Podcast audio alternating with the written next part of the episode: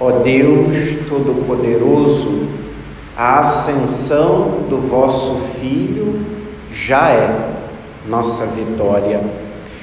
Ao celebrarmos hoje o mistério da ascensão do Senhor, a liturgia nos convida a dois olhares. Nos convida hoje não apenas a olhar para o alto, como São Lucas narrava no final da primeira leitura, mas a olharmos também para a frente. A liturgia nos convida hoje a olhar para o alto, reconhecendo o que nós acabamos de rezar na oração coleta quando dizíamos: Ó oh Deus, a ascensão do vosso Filho já é nossa vitória, já é para cada um de nós a certeza de que nós temos parte no céu, de que de fato o Senhor antecipou aquilo que todos nós experimentamos. Por isso, ele de fato nos convida a olhar para o alto, nos convida a superar um olhar preso às coisas da terra. Muitas vezes nós nem nos damos conta de que nós, de fato, como diz o autor da carta aos Hebreus, não temos morada permanente nesse mundo. Somos todos peregrinos e por isso precisamos ter o cuidado de não nos apegarmos e de não gastarmos tempo e energia com coisas que passam, presos às coisas dessa terra. Estamos todos a caminho do céu. Lá é a meta, lá é a morada permanente, lá é o nosso destino. Por isso a liturgia hoje nos convida a fazer esse caminho, a superarmos um olhar para baixo e elevarmos o nosso olhar para o céu e reconhecermos que nós fomos feitos para o céu e para lá que nós caminhamos. De tal maneira que nós então experimentemos aquilo que o Papa Francisco dizia no Ângelus de hoje, a alegria por sabermos que nós temos um lugar no céu, a alegria por sabermos que nós já estamos no céu, porque o Cristo Senhor e a Virgem Maria anteciparam, como diz Paulo no capítulo 15 da primeira carta aos Coríntios, aquilo que todos nós um dia almejamos experimentar. Mas ao mesmo tempo, a liturgia de hoje nos convida também a um olhar para frente. Temos que ter o cuidado também de não ficarmos parados olhando para o céu, porque nós ainda estamos aqui, ninguém chegou lá, estamos a caminho. Por isso a liturgia nos convida a olhar para frente, quando o Senhor se volta para os apóstolos e para todos nós e dá uma ordem: ide por todo mundo a todos pregai o Evangelho, pregai o Evangelho, anunciai o Evangelho, proclamai o Evangelho a toda criatura. A ordem que o Senhor nos dá é de continuarmos a missão que Ele próprio continuou, de sermos proclamadores do seu Evangelho, não do nosso, não da nossa lógica de vida, não das nossas manias, do nosso jeito, mas do seu Evangelho, da sua lógica, do seu jeito Talvez nós, como os apóstolos, nos sentiríamos diante dessa palavra, diante dessa cena, um pouco inseguros, temerosos e até nos perguntaríamos: o que será de nós? Como que nós cumpriremos essa palavra? E é preciso que hoje nós nos recordemos que São Mateus, quando narra a mesma cena, diz que Jesus se volta para os discípulos e lhes garante: Eis que estarei convosco todos os dias até o fim dos tempos. É a certeza de que o Senhor que sobe aos céus permanece conosco, nos acompanha e nos conduz, como São Marcos terminava o evangelho de hoje. O Senhor os acompanhava e confirmava a sua palavra. O que fez com eles, faz também conosco.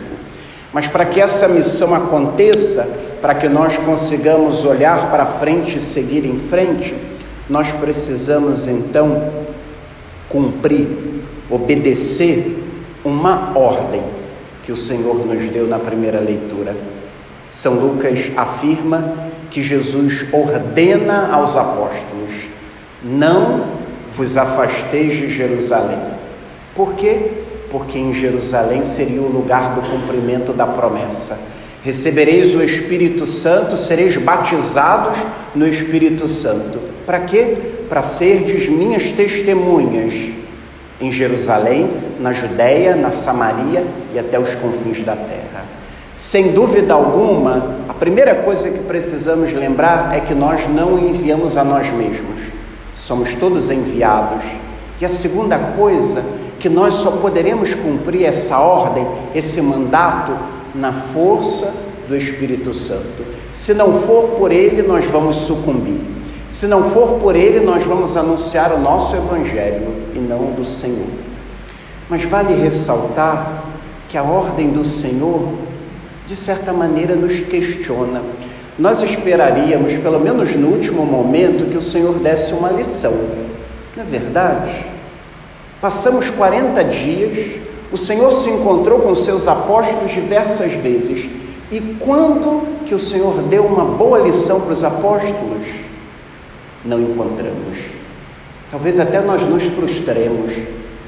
Não vimos o Senhor advertindo Pedro, não vimos o Senhor advertindo os outros apóstolos que também o negaram, também o deixaram sozinho com São João, sua mãe e algumas mulheres no alto do Calvário. Não há lição de moral de Jesus para os apóstolos. E mais ainda, tem algo que talvez passe despercebido mas deveria hoje ser lembrado por nós. O Senhor ordena-lhes que permaneçam em Jerusalém, unidos. Jerusalém é a imagem da igreja, é permanecer com a igreja e na igreja em oração, e permanecer com aqueles que talvez nós não gostaríamos de estar. São João teria todo o direito de falar: com esse povo eu não fico. Eu até vou esperar o Espírito Santo, mas com Pedro, mas com os outros apóstolos que negaram o Senhor, que não foram até o Calvário, com eles não. E é exatamente o contrário que vemos: os apóstolos perseverando, unânimes em oração com a mãe de Jesus. Para nos ensinar que nós fazemos parte da igreja, nós somos igreja com membros que talvez, como nós, também ofendem o Senhor, também negaram o Senhor, negam o Senhor, para nos lembrar que a igreja é feita por mim e por você. Que a igreja da qual fazemos parte não é a comunhão só dos santos, imaculados, canonizados, é feita por homens e mulheres pecadores como nós, como os apóstolos, e é nessa igreja que o Senhor cumpre a sua promessa enviando o seu Espírito. Que a Virgem Maria, nossa mãe, a quem recorremos ao longo desse mês, nos ajude a fazer esse caminho, que como ela nós também consigamos elevar o nosso olhar para o alto e para frente, e que como ela nós também aprendamos a permanecer com a igreja em Jerusalém, esperando o cumprimento da promessa do Pai, para que assim, fortalecidos por esse Espírito, nós cumpramos a ordem do Senhor.